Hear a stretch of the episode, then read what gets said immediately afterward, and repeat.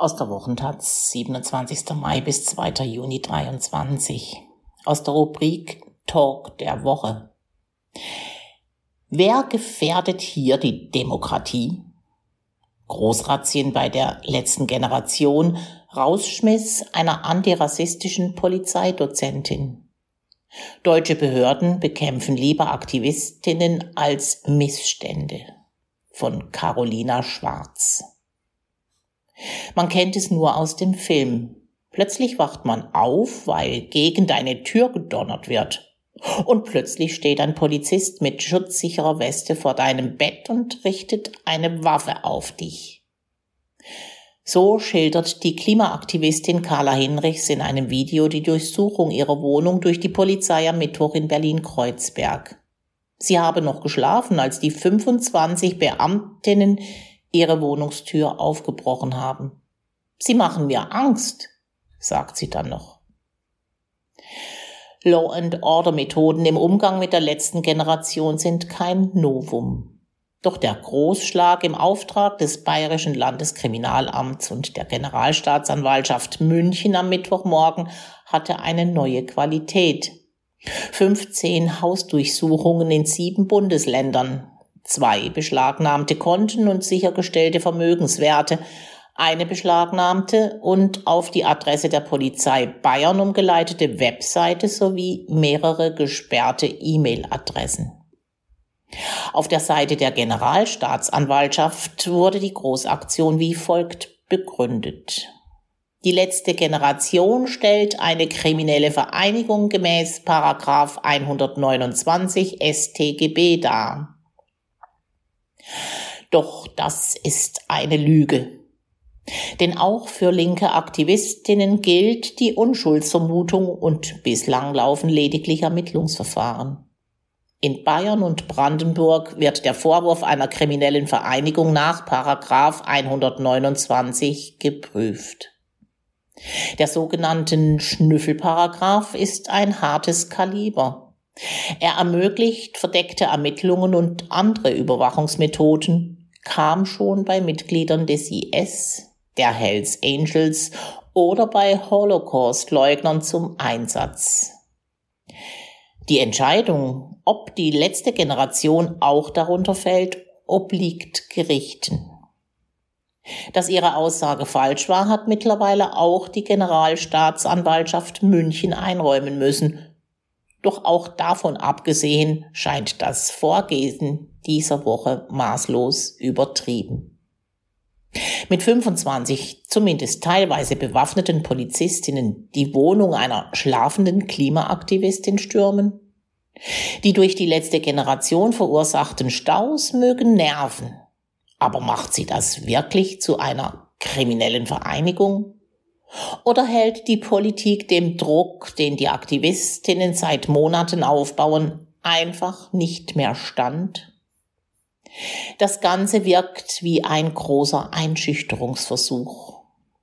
Seit 2022 blockieren die Aktivistinnen Flughafenrollfelder, kleben sich auf Straßen, beschmutzen Mahnmale oder bewerfen Gemälde mit Lebensmitteln. Nicht aus Spaß an der Freude, sondern um darauf hinzuweisen, dass die Ampelregierung als aktive Umsetzungsblockade von wirksamen Klimaschutzmaßnahmen agiert. Und damit haben sie einen Punkt. Die Klimamaßnahmen in Deutschland reichen nicht aus, um das 1,5 Grad Ziel zu halten, und die Regierung bekommt nicht mal ein Heizungsgesetz auf die Kette. Die Aktivistinnen protestieren friedlich und wehren sich nicht einmal dann, wenn sie von Passantinnen beschimpft, bespuckt oder gewalttätig angegangen werden. Die eigenen Fehler und Untätigkeiten vorgeführt zu bekommen, mag schmerzhaft sein. Und die Ministerien und Behörden reagieren darauf wie bockige Kinder. Bundeskanzler Olaf Scholz hatte die Aktionen der letzten Generation kürzlich erst als völlig bekloppt bezeichnet. Und auch sonst scheint kaum jemanden eine angemessene Reaktion einzufallen. Die Großrazzia wirkt dabei wie eine Verzweiflungstat, um die eigene Ideenlosigkeit zu überdecken. Selbst die UN forderte nach den Razzien besseren Schutz für Klimaaktivistinnen. Staatliche Repression als Antwort auf linken Widerstand hat in Deutschland Tradition. Während rechtem Treiben oft Gewähr gelassen wird, ist die Reaktion auf linken Aktivismus unverhältnismäßig. Das zeigte sich diese Woche auch an einem ganz anderen Fall.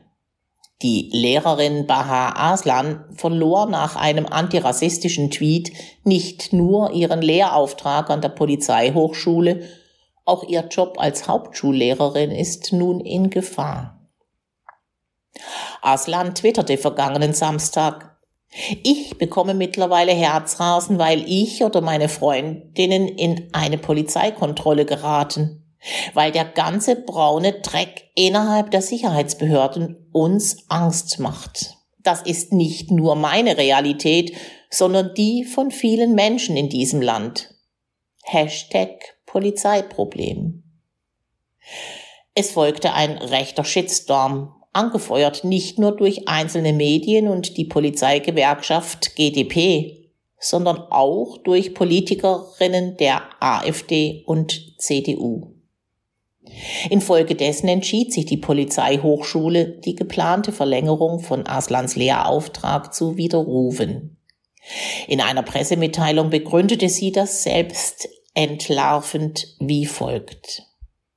Der Tweet habe durch eine pauschalisierende Unterstellung das sensible und wichtige Thema Rechtsextremismus in Sicherheitsbehörden unangenehm in den Fokus gerückt.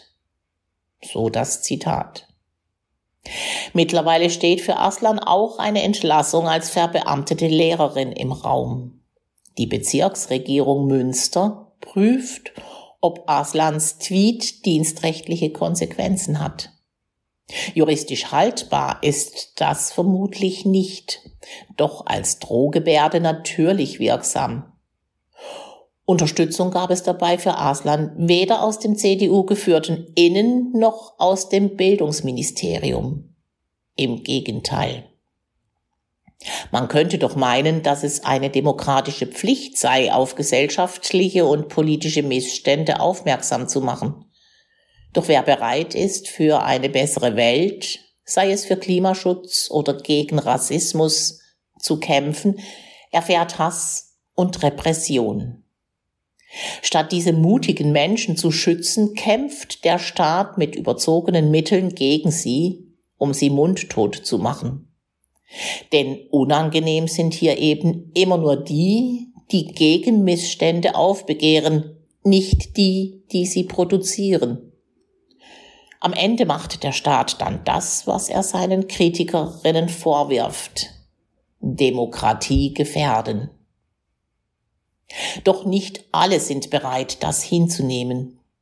Baha Aslan und die letzte Generation haben in den vergangenen Tagen viel Solidarität erfahren.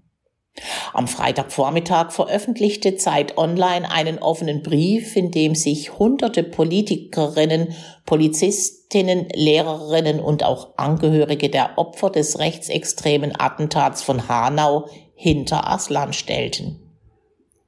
Die letzte Generation hat nach der bundesweiten Razzia um Spenden gebeten, Tausende waren der Bitte nachgekommen. In verschiedenen Städten war es auch zu Protestmärschen gekommen.